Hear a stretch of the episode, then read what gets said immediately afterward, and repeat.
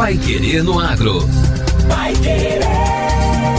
O Jornal do Agronegócio. 91,7. Pesquisadores do Instituto de Desenvolvimento Rural do Paraná avaliam há mais de dois anos técnicas alternativas de condução de macieiras. A meta é aumentar a produção e a qualidade da fruta. O estudo é conduzido na unidade de pesquisa de Palmas, no sudoeste do estado. O Paraná é o terceiro produtor nacional de maçã, atrás de Santa Catarina e Rio Grande do Sul. De acordo com o Departamento de Economia Rural da Secretaria de Agricultura e Abastecimento, a fruta é explorada em 37 municípios, sendo que Palmas e Lapa, na região sul, são os maiores produtores. Há mil hectares de macieiras com uma produção de 30.400 toneladas. O estudo do DR Paraná tem como objetivo aumentar a produção por área, facilitar a mecanização dos tratos culturais e da colheita, acrescentar qualidade aos frutos e reduzir custos de implantação e condução de pomares, conforme explicou o pesquisador Clândio Medeiros da Silva. Ele afirmou que estão sendo avaliados métodos de condução em sistema plano em que as plantas são distribuídas no terreno com apoios e conduzidas de forma bidimensional. Em uma outra frente, com podas que dão às árvores o formato da letra V.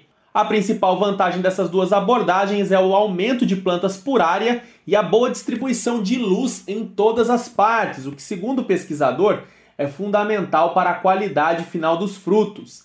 A produtividade dos pomares paranaenses, que gira em torno de 36 toneladas de maçã por hectare, podem ser aumentadas em pelo menos 20% com novas práticas de condução. O pesquisador ainda disse que o método chamado muro frontal, onde as plantas são dispostas em fila, com espaçamento reduzida, como se fossem uma cerca viva, tem se destacado por facilitar a mecanização do trabalho. Porém, ainda é necessário realizar mais observações para uma avaliação conclusiva. O projeto é conduzido em parceria com pesquisadores Paulo Maurício Centenaro Bueno, vinculado ao Instituto Federal do Paraná, no campus de Palmas, e Idemir Citadim, da Universidade Tecnológica Federal do Paraná, de Pato Branco. Vai Querer no Agro. O Jornal do Agronegócio.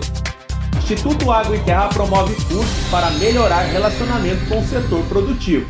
O Instituto Água e Terra, o IAT, promoveu na última semana o segundo curso de atualização florestal no primeiro workshop florestal. O evento contou com o apoio da APRE, que é a Associação Paranaense de Reflorestadores, e ocorreu na FIEP, a Federação das Indústrias do Estado do Paraná, em Curitiba.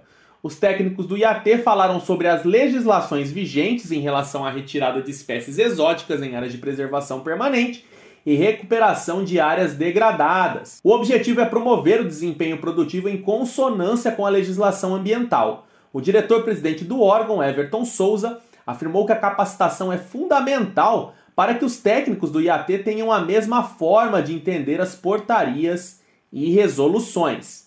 Essa aproximação é importante porque o escritório do da Vitória ele tem, que ser, tem que ter a mesma, a, a, mesma forma de entender as portarias, as resoluções é, que o de Ponta Grossa, que o de Jacarezinho, outras atividades aqui relacionadas com esse tema talvez sejam as mais fortes. Então nós precisamos ter essa relação com, com, com o setor produtivo, eu sei que devemos ser aqui consultores. Para o diretor executivo da APRE, Ailton Augusto Lopes, essa aproximação vem de encontro com os interesses da associação de alinhar os procedimentos técnicos para melhorar a produtividade.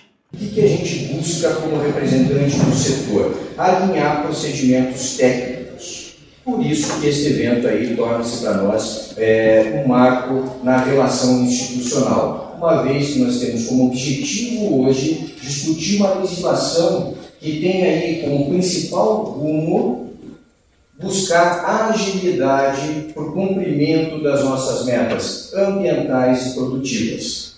Estamos entre amigos técnicos que têm como objetivo aí o melhor desempenho ambiental juntamente com o melhor desempenho produtivo dessa nossa atividade. A resolução que estabelece procedimentos administrativos para a retirada de espécies exóticas em área de preservação permanente foi apresentada pelo diretor de licenciamento da outorga do IAT, José Volney Bisonin. Ele destacou que é uma normativa nova, então foi reunido grupos em cursos de atualização florestal para explicar a resolução e como ela deve ser implementada. Qual o objetivo que nós tínhamos depois de fazer essa resolução 027? Era primeiro colocar para todos os funcionários do IAT que essa resolução deveria ser cumprida, primeira coisa.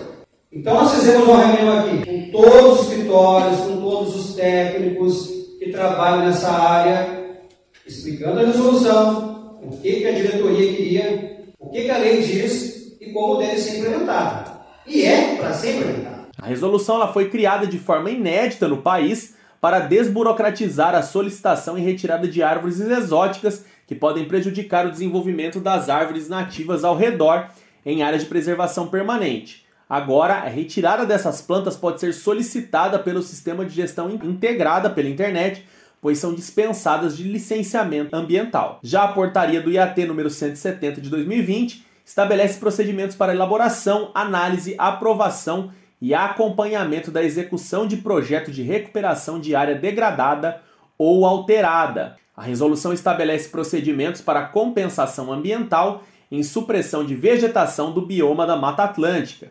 A compensação ambiental é necessária para equilibrar uma ação anterior que desequilibrou um determinado ambiente.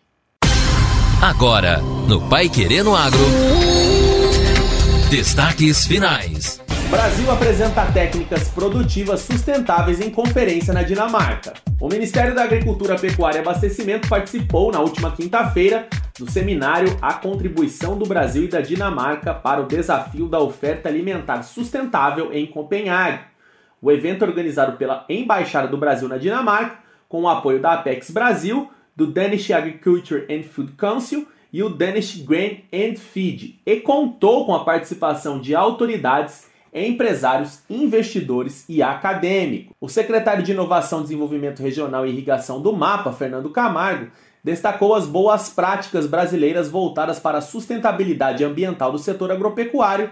Segundo ele, o mundo precisa frear o aumento da temperatura, mas conciliando com a produção de alimentos para os 2 bilhões a mais de pessoas que virão ao mundo até 2050. Segundo ele, é preciso fazer isso por meio de uma agricultura com baixíssima emissão de gases de efeito estufa e a agricultura brasileira pode contribuir de modo decisivo para isso. Segundo ele, o Brasil produz hoje 1 bilhão de toneladas de alimentos, fibras e bioenergia. Isso permite ao país contribuir com a alimentação de 1 bilhão e 500 milhões de pessoas, enviando nossos produtos para exatos 193 países. E esta foi a edição número 413 do Pai Querendo Agro. Continue com a gente aqui na 91,7 e acompanhe nossos boletins ao longo da programação. Um bom feriado a todos e até amanhã. Você ouviu Pai Querendo Agro. Pai Querer. O Jornal do Agronegócio. Contato com o Pai Querendo Agro pelo WhatsApp 999941110 ou por e-mail agro@paiquerer.com.br.